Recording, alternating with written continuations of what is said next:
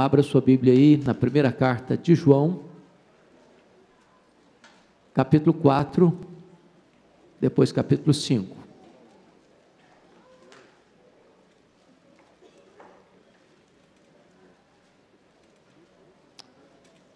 Apenas para um breve resumo para chegarmos até aqui. João escreve esta carta no final do primeiro século.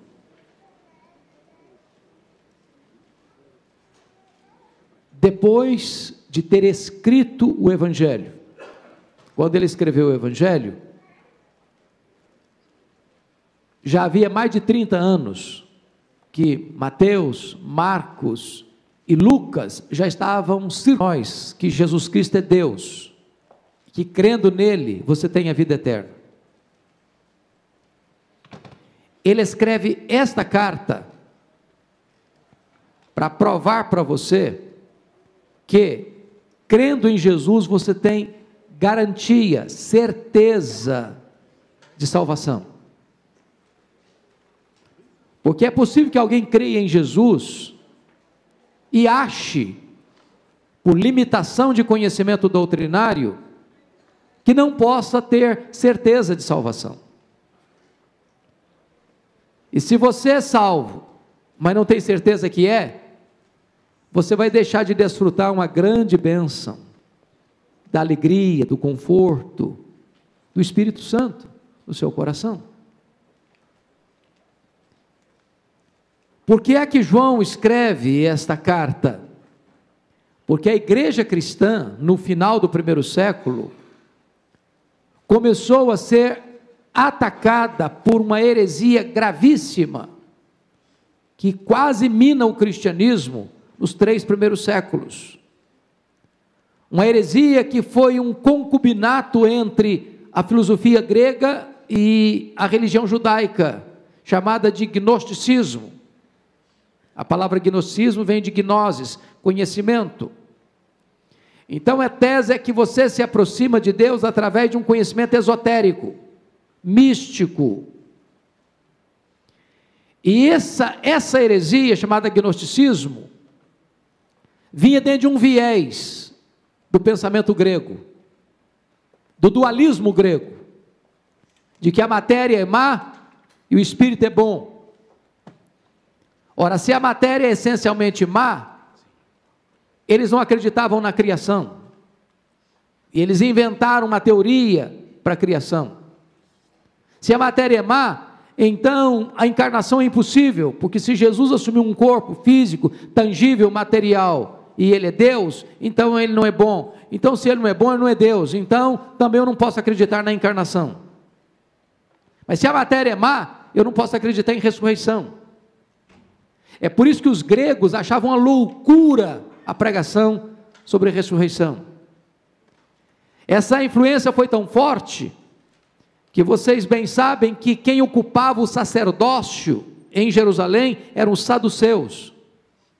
E os saduceus, que eram sacerdotes, não acreditavam na ressurreição, pela influência grega.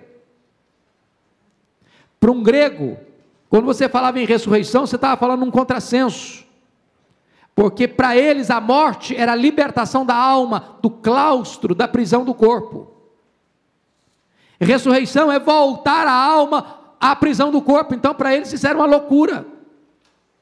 É por isso que, quando Paulo pregou em Atenas, a capital intelectual dos gregos, quando ouviram sobre a ressurreição, uns zombaram, zombaram dele. Portanto, João escreve esta carta para provar para nós como você pode ser, reconhecer que você é verdadeiramente um cristão. Você tem certeza de vida eterna? Você responde: Tenho. E aí eu pergunto a você: em que base? Porque há dois perigos. Primeiro perigo é você achar que tem certeza sem estar salvo. Tem gente que pensa que está salvo e não está. Lá no Sermão do Monte, Jesus Cristo disse assim: muitos naquele dia vão dizer: Senhor, Senhor, porventura não profetizamos em teu nome, não, não, não fizemos milagres em teu nome, não expelimos demônios em teu nome, e Jesus Cristo vai dizer: Apartai-vos de mim, vós os que praticais a iniquidade, eu nunca vos conheci. Eles achavam que tinham e não tinham. Esse é o primeiro perigo. O segundo perigo é: eu estou salvo, mas eu acho que não estou. Eu estou salvo, mas não tenho certeza. Foi para essa questão que, que João escreve essa carta. E ele nos dá aí três pistas para você saber se você é uma pessoa salva. A primeira pista que ele dá, ou a primeira evidência que ele dá, é o que chama da prova moral. A prova moral.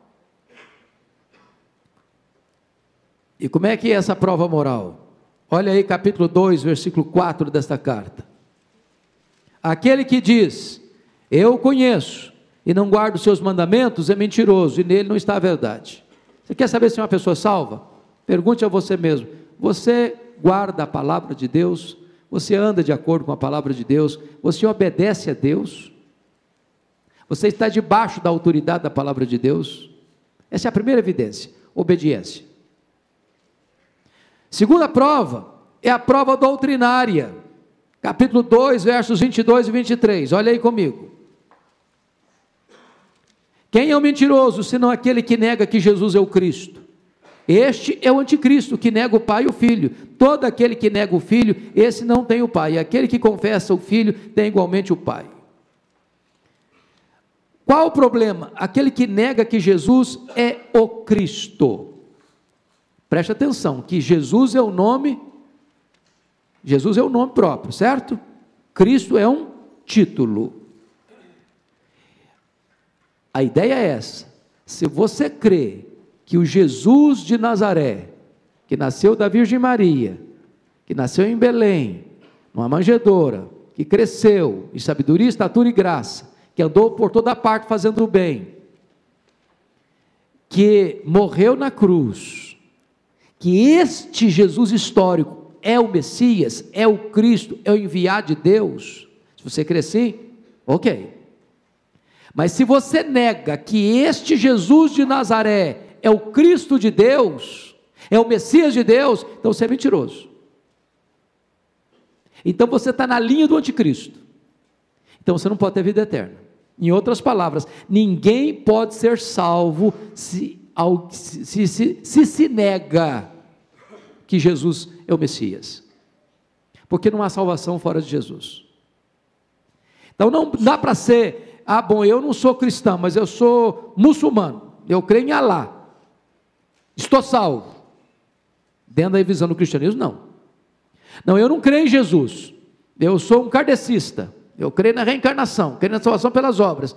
Mas eu estou salvo. Não, dentro da perspectiva do cristianismo, você não está salvo. Não, eu sou um cristão, mas eu confio em Maria para minha salvação. Bom, se você confia em Maria, você não está salvo, porque é, a não ser que você coloque a sua confiança só em Jesus, não tem salvação. Essa é a prova doutrinária. Terceira prova que João estabelece aqui para você saber se você, tá, se você é salvo ou não, é a prova social. Olha comigo, capítulo 4, versículo 20. Se alguém disser ama a Deus e odiar a seu irmão, é mentiroso, pois aquele que não ama seu irmão, a quem vê, não pode amar a Deus a quem não vê. Então, você prova que você é um crente verdadeiro se você obedece, se você crê, se você ama. Não, eu sou crente, tem vida eterna, mas eu odeio aquela pessoa. Eu quero que ela morra. E no dia que ela morrer, você bate palmas. Bom, aí você está dando prova de uma coisa: você não é convertido. Se você não é convertido, você não está salvo. Se você pensa que está, você está enganado. Bom, nós já trabalhamos isso até agora. Agora vamos dar uma olhadinha no capítulo 4. O capítulo 4 nos apresenta uma tese: como conhecer um verdadeiro cristão. Está dentro desse viés. Primeiro, Primeiro, você conhece um cristão por aquilo que ele crê. Versículos 1 a 6. Notem comigo. Ele introduz aí o problema ah, daqueles espíritos que não procedem de Deus E esses espíritos que não procedem de Deus, ele chama de falsos profetas no versículo 1. E ele diz que os falsos profetas têm saído pelo mundo fora. E aí ele contrasta os falsos profetas do versículo 1 com o versículo 2, dizendo: Nisto conhecer, reconheceis o Espírito de Deus, todo espírito que confessa que Jesus Cristo veio em carne é de Deus. Quando ele fala espírito, ele está falando de uma pessoa. Toda pessoa que confessa que Jesus Cristo veio em carne, esse é de Deus. Mas por que confessar que Jesus Cristo veio em carne? Aí nós temos que entender um outro aspecto aí da doutrina do gnosticismo, que era um ramo do gnosticismo chamado docetismo. Houve um cidadão herético chamado Serinto, dentro do gnosticismo, que saiu do chamado docetismo, que dizia o seguinte: a única explicação que eu tenho é que o Cristo veio sobre o Jesus histórico no seu batismo. Mas o Cristo foi embora do Jesus histórico na crucificação. E quando esse Cristo estava sobre o Jesus histórico, ele não era uma pessoa tangível, ele andava em cima da praia e não deixava marcas. O que, que é isso? é uma tentativa de negar a historicidade, a concretude da humanidade de Cristo. Então, João, essa heresia que estava atacando a igreja, está dizendo uma coisa: você só pode se tornar um verdadeiramente um cristão se você entende que Jesus veio em carne, que ele nasceu, que a encarnação dele não foi apenas uma coisa para inglês ver, que foi uma coisa assim apenas aparente uma suposição irreal. Não, ele veio ele se encarnou mesmo. Ele não deixou de ser Deus a fazer homem, e quando ele voltou para o céu, ele não deixou de ser homem por ser Deus. Verdadeiramente homem, verdadeiramente Deus. Aí você segue no verso 3. E todo espírito que não confessa a Jesus não procede de Deus. Pelo contrário, este é o espírito anticristo a respeito do qual tendes ouvido que vem e presentemente já está no mundo.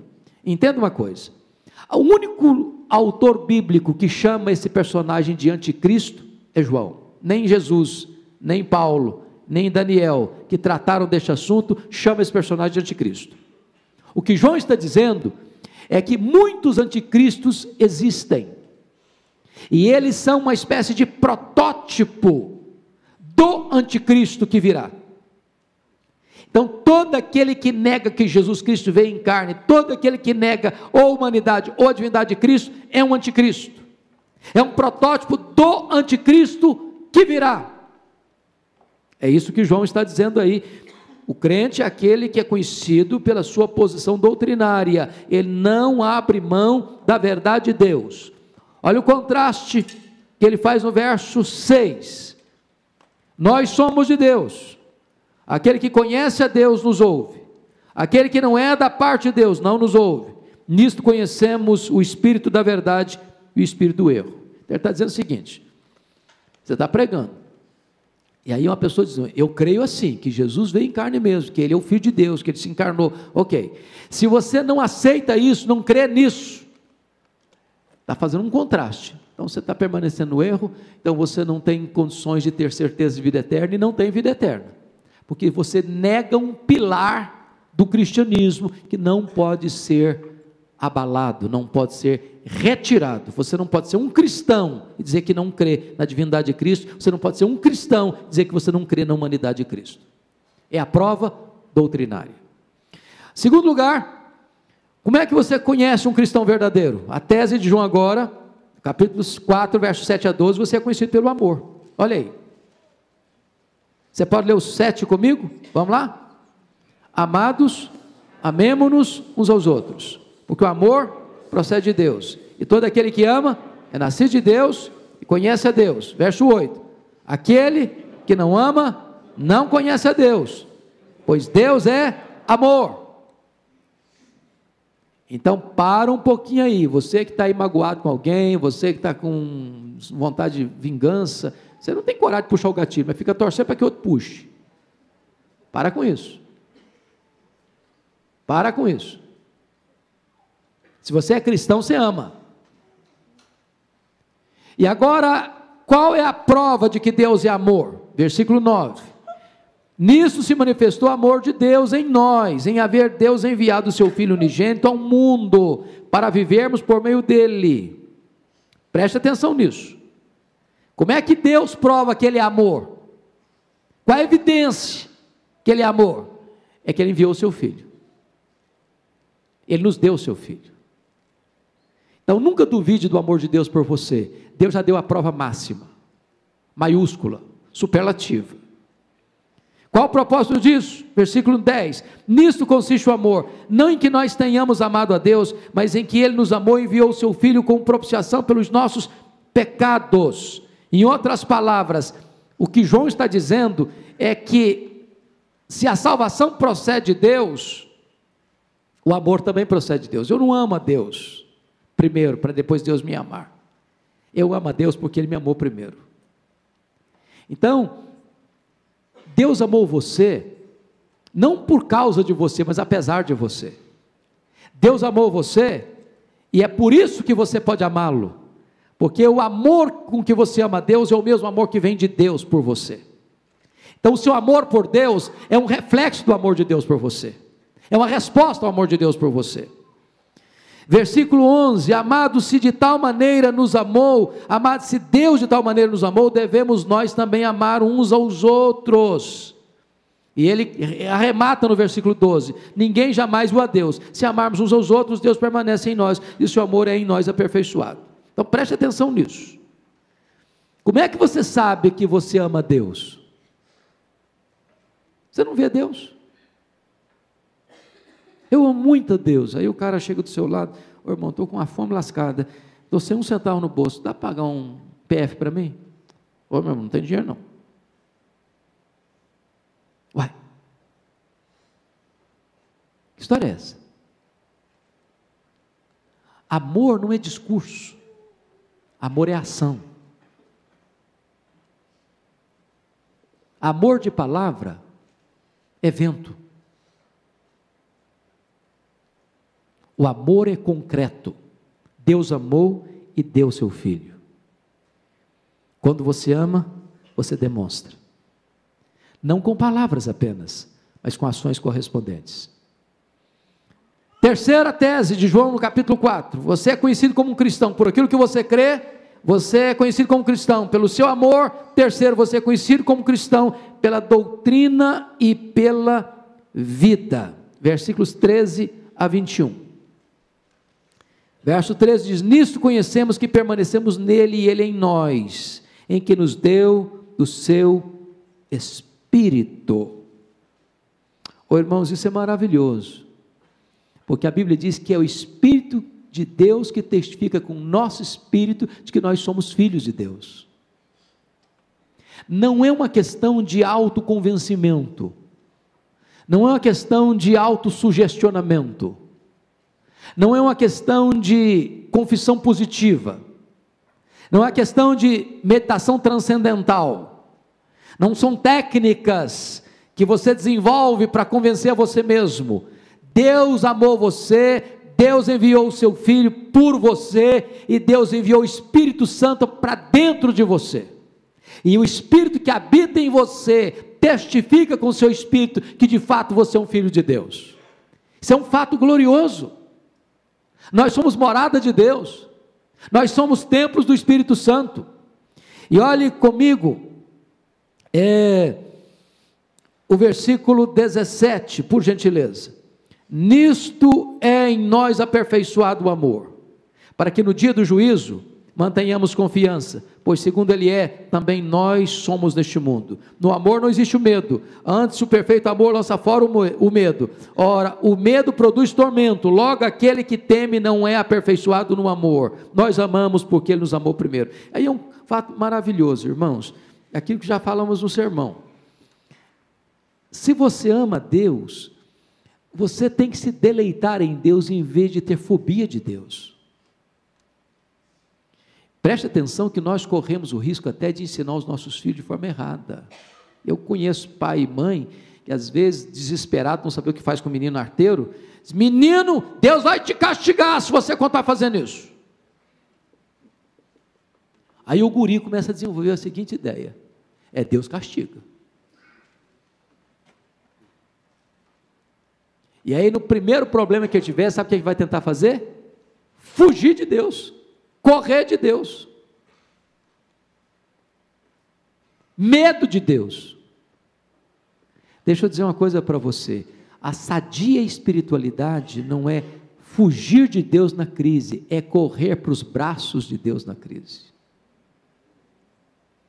A correta espiritualidade é demonstrada na parábola do filho pródigo. É um filho que se arrebentou na vida, que está sujo, que está machucado, que está desonrado, que está passando necessidade, voltar para a casa do pai e saber que o pai o espera, que o pai o abraça, que o pai o beija, que o pai o celebra, que o pai festeja a sua volta.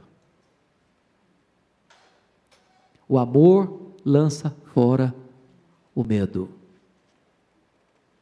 Se eu não entender o gracioso Pai que eu tenho, eu posso cultivar uma espiritualidade doentia. Doentia. E ele fecha aquilo que nós já lemos aqui no texto de hoje, que versículo 20 e 21, que não dá para você dizer que ama a Deus e ao mesmo tempo dizer que odeia seu irmão. Olha o verso 20 e 21. Vamos ler juntos de novo? Se alguém disser ama a Deus e odiar a seu irmão é mentiroso. Pois aquele que não ama a seu irmão, a quem vê, não pode amar a Deus, a quem não vê. Ora, temos da parte dele este mandamento: que aquele que ama a Deus, ame também a seu irmão. Mas há um versículo é, mais contundente nesse sentido, que eu gostaria de trazer a, a memória esclarecida de vocês, no capítulo 3, versículo 15. Você pode olhar lá comigo? Vamos juntos? Todo aquele que odeia seu irmão é assassino. Ora, vós sabeis que todo assassino não tem a vida eterna permanente em si. Isso aqui tem o mesmo contexto do Sermão do Monte, quando Jesus disse: aquele que olhar para uma mulher com intenção impura, no coração, o que, que aconteceu? Adulterou com ela. É a mesma coisa. Se você odeia o seu irmão, você já é o quê? Assassino. Por quê? Porque Deus não julga apenas as nossas ações, Deus julga também as nossas motivações, as nossas intenções, os nossos desejos. Se você odeia alguém no seu coração, você já matou essa pessoa. É claro que nenhum tribunal aqui, nenhum corpo de jurado aqui, nenhum juiz pode botar alguém no banco do réu e dizer: Você desejou matar o fulano, portanto você vai ser julgado como assassino. Não dá. Nenhum tribunal da terra pode julgar foro íntimo. Mas o tribunal de Deus julga foro íntimo. Então o amor é evidência. Vamos ao capítulo 5. Capítulo 5 tem um propósito, ele já está mais fechando o assunto e ele vai mostrar para nós como você pode ter uma certeza inabalável como um crente no Senhor Jesus. Certezas inabaláveis. Primeira certeza inabalável que você precisa ter é que você pertence à família de Deus. Você tem essa certeza? Vamos lá. Olha aí comigo. Versículos 1 a 5 é prova isso. Todo aquele que crê que Jesus é o Cristo é nascido de Deus. E todo aquele que ama o que o gerou também ama o que dele é nascido. Nisto conhecemos que amamos os filhos de Deus, quando amamos a Deus e praticamos os seus mandamentos.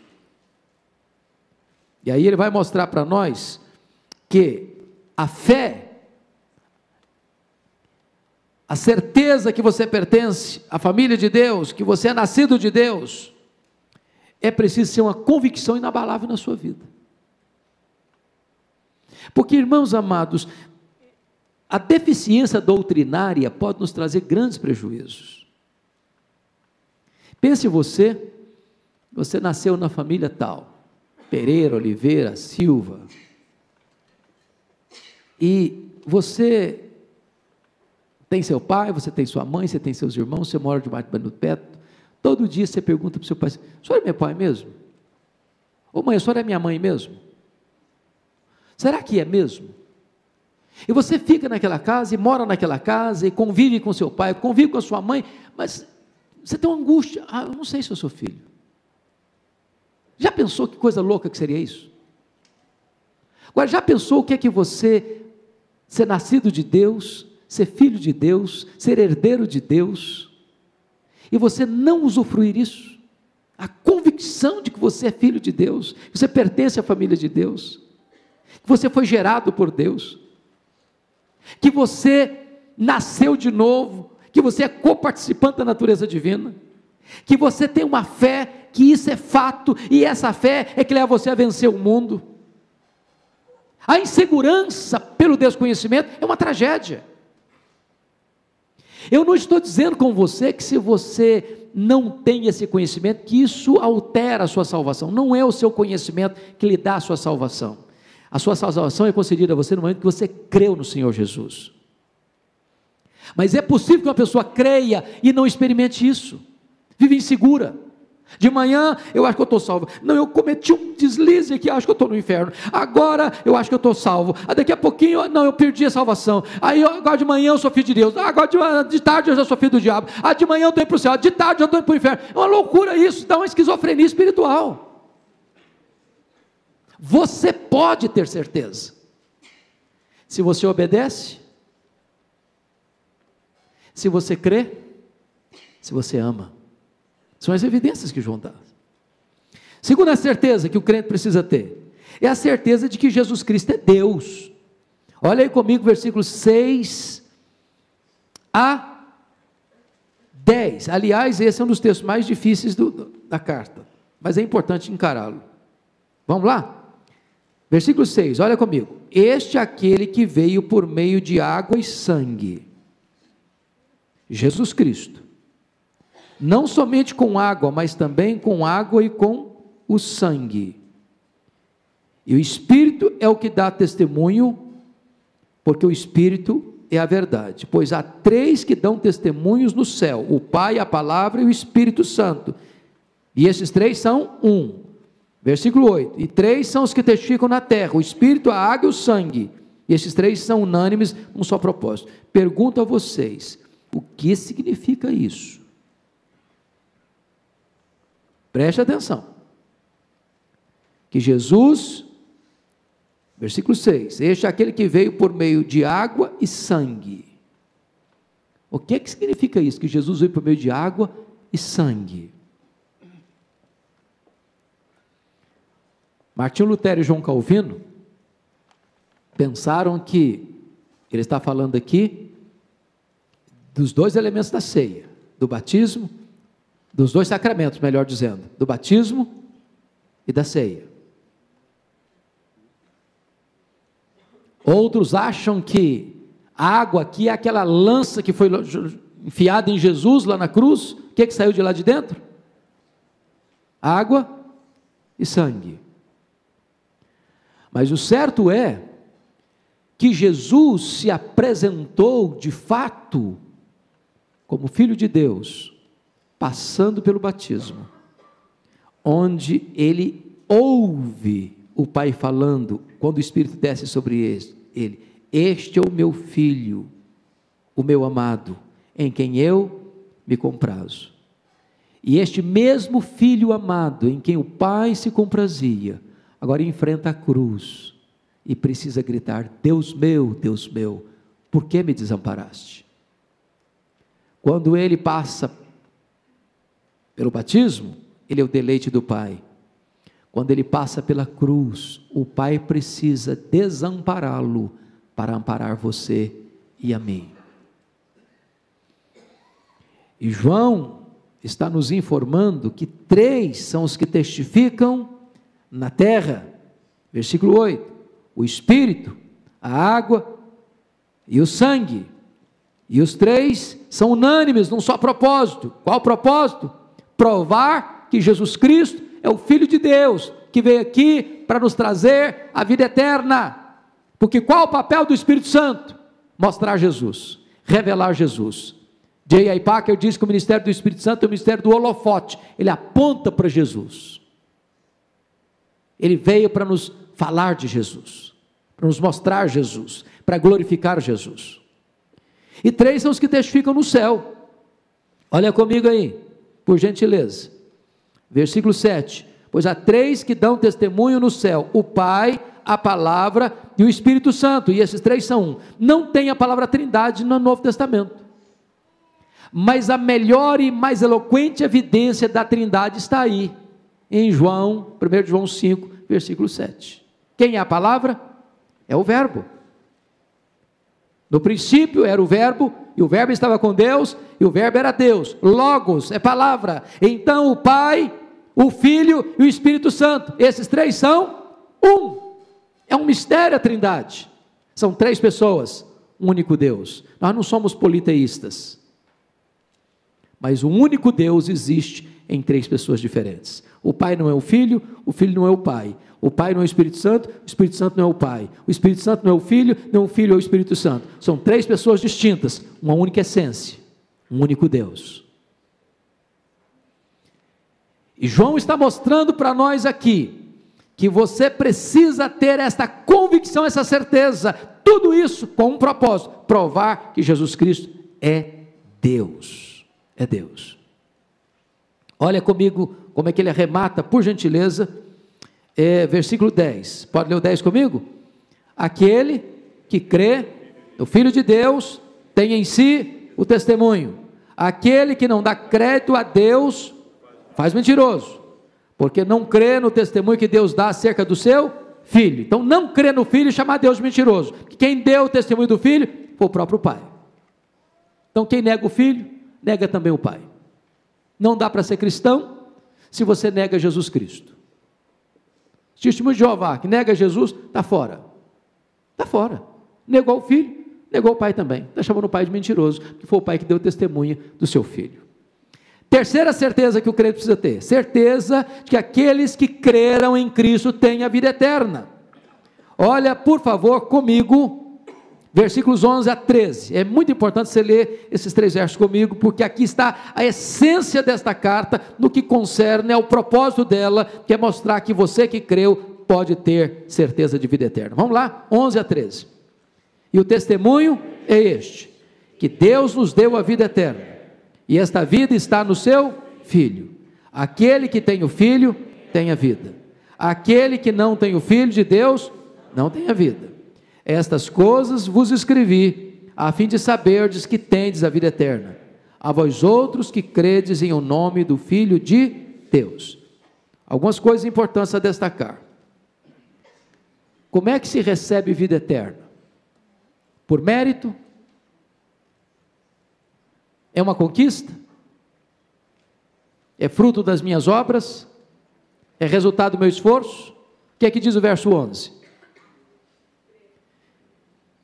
E o testemunho é este: que Deus nos deu. É uma dádiva, é uma oferta, é um presente. Eu não compro, eu não conquisto, eu não mereço. É uma dádiva. Agora, esta vida eterna está em quem? No seu filho. Está em Maria? Está em Pedro? Está no Papa? Está nas boas obras? Está na igreja? Está no pastor? Está no missionário? Não. Esta vida eterna está em quem? No Filho. E aí ele afirma com clareza no verso 12: quem tem o filho tem o quê? A vida. E quem não tem o filho? Não tem a vida. Não tem salvação, então, fora de Jesus. E aí no verso 13 ele diz por que, que ele escreveu essa carta. Olha o propósito que ele escreveu essa carta. Estas coisas vos escrevi a fim de saberes o quê? Que tereis, que tiveram, que tendes. Em que tempo está o verbo aí, pastor Ival, o senhor que é um cara assim, catedrático para nós? O verbo está no presente do quê? Indicativo. Eu pergunto a vocês, estou com o microfone na mão, não estou? Eu terei esse microfone na mão? Não. Eu tive esse microfone na mão? Não. Eu tenho esse microfone na mão? Sim, eu tenho. Não é uma possibilidade, é um fato. Eu tenho. Estas coisas eu vos escrevi a fim de saberdes que tendes a vida eterna. Porque tem gente que acha que se você falar, eu tenho a vida eterna, você é presunçoso, rapaz, o que, que é isso? Isso é orgulho. Quem é você para ter certeza? Agora, eu honro a Deus confiando no que ele disse ou duvidando do que ele disse? É confiando no que ele disse. Se ele falou que eu tenho, eu tenho. Ele é digno de confiança? Ele mente? Não, então ter vida eterna é ser humilde, não é ser orgulhoso. Orgulhoso seria se Deus falasse, você tem a vida. Eu não tenho, não, senhor. Mas que negócio é esse? Você está duvidando de mim? Você não acredita em mim? Você acha que a minha palavra é mentirosa? Quem é humilde? É quem crê ou quem descrê naquilo que Deus fala? É o que crê. Mas como é que você pode ter essa certeza? O verso 13 responde. O verso 13 responde: A vós outros que credes em o nome do Filho de Deus. Não, eu eu estou salvo porque eu sou presbiteriano. Dá garantia? Não dá. Não, mas eu sou assembleano. Dá garantia? Também não dá. A única garantia que você pode ter de que você está salvo é se você crê no nome do Filho de Deus. Pronto. Você creu, está salvo. Não creu, está perdido. Então vamos à quarta certeza. Quarta, cer quarta certeza? Ah, dá para quarta certeza sim, estava tá confundindo ali os ponteiros. Quarta certeza, certeza de resposta às nossas orações. Versículo 14 e 15, vamos lá? Vamos lá no 14? E esta é a confiança que temos para com Ele, que se pedirmos alguma coisa segundo a Sua vontade, Ele nos ouve. Verso 15: e se sabemos que Ele nos ouve quanto ao que lhe pedimos, estamos certos de que obtemos os pedidos que lhe temos feito. Então veja bem, eu não estou dizendo para vocês que este é o único versículo que nos mostra como Deus responde às orações. Tem outros versículos que ampliam esse quadro. Mas aqui João está especificando um motivo que pode me dar garantia de que ele escuta a minha oração. E qual é a condição que ele estabelece aí no verso 14? Segundo a quê? A sua vontade. E aí eu quero pegar carona no pastor Arival, que escreveu um, um devocional com 365 o quê? Promessas de Deus. Quando você pode orar com segurança de que Deus vai atender você? É quando você ora segundo conforme, fundamentado, embasado naquilo que Deus já prometeu em Sua palavra, porque Ele vela pela Sua palavra em a cumprir. Tem hora que Deus é tão bom com você e comigo, que Ele não dá o que nós pedimos em oração. Então, quando Deus diz não para você, é porque Ele é um pai muito bom com você. Eu pergunto a vocês, seus filhos, quando eram pequenos, tudo que seus filhos pediam para vocês, pais e mães, vocês davam? Ô papai, eu queria brincar com essa faca aqui. O senhor acabou de afiar para fazer o churrasco? Me dá aqui que eu estou querendo fazer uma brincadeira legal com ela. Você entrega a faca para o menino? Você entrega? Dava duas? Sem corte, né? Não faz isso. Por que você não faz isso? Porque você ama seu filho. Você ama seu filho. Você não é irresponsável de dar algo para ele conscientemente, sabendo que ele não vai saber usar e vai se machucar.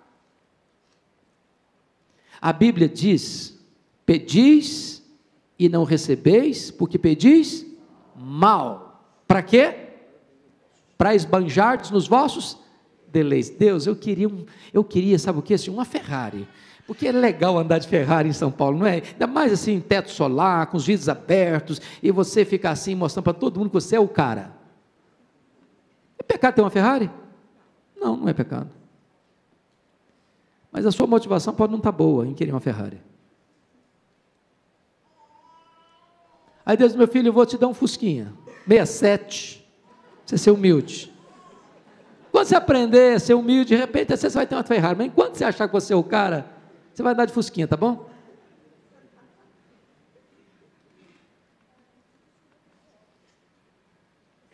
Quando eu peço algo para Deus, e o que eu estou pedindo para Deus envolve envolve o comprometimento dos valores e princípios de Deus, Deus não me dá. Porque Deus não vai infringir sua própria lei para atender o meu pedido egoísta. Para que é que eu estou pedindo? Para esbanjar nos meus deleites. Quer curtir. Quero usufruir. E aí Deus não dá. Por que, que não dá? Porque Ele ama você. Porque Ele tem cuidado de você. A Bíblia diz que nós não sabemos orar como convém. É por isso que o Espírito Santo nos assiste em nossa fraqueza. Então, se você quer ter certeza de orar, faça-me o favor de orar segundo a vontade de Deus. Deus, eu quero honrar o teu nome. Deus, eu quero andar em santidade. Deus, eu quero ser usado nas tuas mãos. Deus, eu quero a salvação da minha família. Deus, eu quero ter um, um, um, sustento digno da minha casa, Senhor. Então me dá um trabalho honesto, um trabalho honrado. Deus, eu quero colocar a minha vida nas tuas mãos. Eu quero colocar os meus talentos nas tuas mãos, os meus dons nas tuas mãos. Senhor, usa a minha vida. Então, na medida que você ora desta maneira, Deus abre as portas. Quinta certeza que um crente pode ter certeza de que Deus pode salvar pessoas em resposta às nossas orações. Oh, irmãos, isso é algo magnífico. Olha os versos 16 e 17 comigo. Vamos lá? Se alguém vir a seu irmão cometer pecado, não para a morte, pedirá e Deus lhe dará vida aos que não pecam para a morte. Há pecado para a morte, e por esse não digo que rogue. Toda injustiça é pecado, e há pecado não para morte. É claro que nós estamos diante de um versículo aqui que nós precisamos pedir ajuda dos universitários. Mas, ah, do que eu entendi, lendo vários estudiosos que interpretaram esse versículo, João está tratando aqui do mesmo assunto que Jesus tratou, chamado de blasfêmia contra o Espírito Santo. Você pode orar para um assassino para se converter? Pode ou não pode? Pode. Eu estava em Belo Horizonte, quarta-feira, Quinta-feira eu falei para os pastores, e um dos pastores que me levou ao aeroporto, que é um ministro nosso, um homem de Deus, ele me contou a história dele. Diz, pastor, eu cometia latrocínio. Eu matava para roubar. E todos os meus amigos, todos morreram. Morreram jovens. Mas, quando eu estava no fundo do poço, mexendo com assalto a banco, com tráfico de drogas, assassinato, Jesus me alcançou.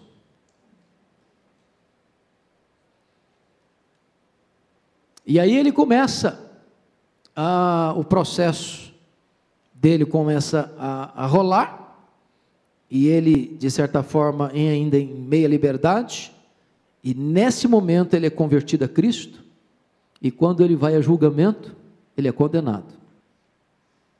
Há mais de 14 anos de cadeia. E ele vai para a cadeia como crente. E faz da cadeia o seu campo missionário. E hoje, pastor presbiteriano, ele é um capelão que entra lá dentro para falar de Jesus. E o campo missionário dele é a cadeia. Inclusive, um dos que participam dos cultos que ele ministra na cadeia hoje é o nosso conhecido Marcos Valério, preso no mensalão. Ele disse que está lá, todo o culto, está lá, participando do culto. Todo o culto. Você pode orar por um devasso sexual? Pode. Você pode orar por um ladrão? Pode. Você pode orar para um assaltante de banco? Pode. Você pode orar para o cara que está na Cracolândia? Pode. Mas quem blasfema contra o Espírito Santo não tem pecado nem neste mundo, nem no vindouro. Mas eu não quero pegar o lado negativo do texto, não, eu quero pegar o lado positivo. Eu quero pegar o lado de que você e eu precisamos orar para que Deus converta corações. Quem tem aqui alguém da família direta? Quando eu falo família direta, é pai, mãe, irmãos, irmãs, ainda não convertido na família. Tem alguém?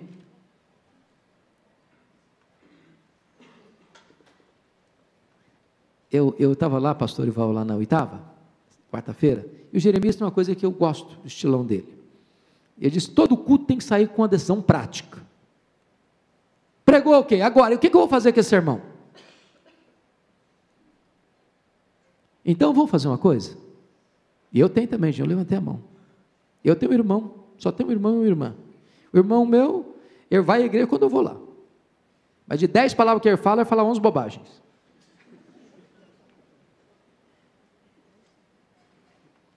Se você for à casa dele, você fica constrangido perto dele, porque ele, ele, ele fala bobagem demais. Mas demais da conta. E eu tenho orado por ele. Tenho orado por ele. Para Jesus mudar a vida dele. Então, o compromisso que eu gostaria de você. Vamos fazer uma coisa essa semana, essa semana, porque se não falar assim daqui um mês, um ano, você vai esquecer. E eu também. Quem topa essa semana nós colocarmos na nossa agenda especificamente, Senhor, eu quero a minha família para Jesus. Topam? Essa semana, não fala semana que vem, não, é só essa semana. Essa semana, Senhor, eu estou colocando meu irmão nas tuas mãos. Senhor, converta o coração dele. Senhor, converta o coração dele. Senhor, manda alguém lá, Senhor. Às vezes o profeta não tem honra na sua casa. Manda alguém lá, Senhor. Produz um fato novo. Orar, certeza de que Deus responde as orações para alcançar vidas. Eu quero terminar aqui. Último lugar. Quais são as certezas de um crente? Certeza de que os crentes não vivem na prática do pecado. Versos 18 e 19. Vamos juntos? Sabemos que todo aquele que é nascido de Deus não vive em pecado. Antes aquele que nasceu de Deus o guarda. E o maligno não lhe toca. Sabemos que somos de Deus e que o mundo inteiro jaz no maligno. O que é que nós sabemos? Que todo aquele ou alguns daqueles, todo aquele que é nascido de Deus não vive em pecado. Vamos entender isso aqui para você não entrar em desespero. Você peca? Então você não é nascido de Deus? Não. Você é nascido de Deus e você peca. Até porque no capítulo 1, versículo 8, ele disse assim: Se dissermos que não temos pecado nenhum, a nós mesmos nos enganamos e a verdade não está em nós. O que, é pecar e o que é, que é viver em pecado? Pecar para o crente é um acidente. Eu não planejo pecar, eu não programo pecar, eu não desejo pecar, eu não me deleito no pecado. Quando eu peco, e você também, o que, que acontece com você, gente? Com vocês. Quando você peca, você fica feliz? Ó, oh, valeu, hein? Gostei. Quero repetir a dose. É assim que você sente? Honestamente? Não. Quando você peca, o que que dá no seu coração? Tristeza. Por que, que você fica triste? Porque você entristeceu quem está dentro de você. Quem é que está dentro de você? Espírito Santo. E a Bíblia diz: Não entristeçais o Espírito Santo de Deus. E o que é que você faz quando você peca? Você fica triste? Que outro passo você dá? Você se arrepende, faz o que mais? Confessa. A palavra confessar no grego é homologel, de onde vem a nossa palavra portuguesa homologar. Eu concordo com Deus que eu errei. Eu não crio mecanismos para me tirar meu corpo fora, para me desculpar. Senhor, eu errei mesmo. Bato continência, errei, Senhor. Eu pisei na bola. Senhor, eu, eu me perdoe, Senhor, eu fracassei. Pequei, Senhor. Pequei. E a Bíblia diz que quando você confessa e deixa, você faz o quê? Alcança o quê? Misericórdia. Então preste atenção nisso. Se alguém está vivendo sistematicamente no pecado, essa pessoa não nasceu de Deus. Não nasceu de Deus. Pecado não é uma prática na sua vida, como se levanta, escova dente, toma café, vai para o trabalho, volta do trabalho, toma um lanche, dorme, levanta. Isso é, isso é rotina, isso é prática. O pecado não é assim. Então, note comigo aí, versículo 18: Sabemos que todo aquele que é nascido de Deus não vive em pecado. Antes, aquele que nasceu de Deus, quem é aquele que nasceu de Deus com aquele maiúsculo aí? Quem? Jesus. Antes, aquele que nasceu de Deus o guarda. Quem é que guarda a gente aqui? Jesus. Ô irmãos, e se Jesus não guardar a gente, nós somos um punhado de barro ruim, viu? É barro ruim. Não dá para fazer porcelana, não. Ou Jesus segura a nossa mão, a gente perece. Ou Jesus socorre a gente, ou a gente naufraga. E o texto está dizendo: antes aquele que nasceu de Deus, antes Jesus o guarda, e o maligno não lhe toca. Isso é maravilhoso também. Sabe por quê? Porque você é propriedade exclusiva de quem? De Deus. E Deus tem zelo por aquilo que é dele. O diabo não pode tocar em você a não ser que Deus o permita. Agora, tem outra coisa importante a entender aqui. Porque, pergunta a vocês: um crente pode desobedecer? Pode ou não pode? Não estou falando que deve, não. Estou perguntando se pode. Pode. E se ele desobedece, o que, é que acontece com ele? Sofre as consequências da desobediência. Então eu vou ilustrar aí, estou falando do diabo lhe toca. Está lá em Efésios, capítulo 4. Irai-vos e não pequeis. Não se deixe pôr o sol sobre a vossa ira. Quem completa? E nem deis lugar ao diabo. Então pense você ser crente, mas você está uma um, situação lá na sua vida, você guardou uma mágoazinha lá, que troço está lá cozinhando, fogo lento. Você abriu uma brecha para quem na sua vida? Para o diabo. Você abriu uma brecha, o que ele faz? Ele entra. Então preste atenção nisso. Quando é que Deus guarda você? É quando você não vive na prática do pecado. Eu escutei uma frase, pastor Arivaldo, de um irmão querido nosso, é, onde ele diz o seguinte: Deus não é parceiro das nossas loucuras. Pense comigo, jovem, vou para a balada, tomar todas. Ah, não, eu vou para balada tomar todas porque o maligno não me toca. Jesus me guarda. Ele está lendo o texto corretamente? Não, não está lendo corretamente. Não, eu vou aprontar para ganhar dinheiro, fazer tudo que puder fazer. Porque Jesus me guarda e o maligno não me toca. Está lendo o texto corretamente? Não. Quando é que Jesus nos guarda e o maligno não nos toca? Quando nós fazemos o quê? Andamos não na prática do pecado. Fechando, versículo então último, versículo 19. Sabemos que somos de Deus e que o mundo inteiro jaz no maligno. O mundo jaz no maligno, mas nós somos de quem? Somos de Deus. Então o maligno está lá ditando as normas do mundo, por isso a Bíblia diz: não ameis o mundo. Mas nós estamos do lado de cá. Nós estamos do lado de cá. Diz a Escritura: nós sabemos que nós somos de Deus. Há um, há um abismo que separa aí. Não dá para estar lá e cá ao mesmo tempo. Então que Deus nos ajude, que Deus nos abençoe e que nós entendamos isso, que a segurança da salvação não é uma desculpa para eu viver uma vida de relaxadamente. Não, eu estou salvo, eu posso ter certeza, legal, agora então deixa eu viver do meu jeito. Já que eu tenho certeza que eu não perco a salvação, deixa eu viver, curtir todas. É isso que a Bíblia está ensinando? 100% não. 100% não. Eu não preciso viver também naquela corda bamba. Eu tenho que andar direitinho na linha que se eu curvar para cá eu perdo a salvação, se eu pular para cá eu perdo a salvação. Aí o cara fica desesperado. Não, eu estou salvo, verdadeiramente salvo.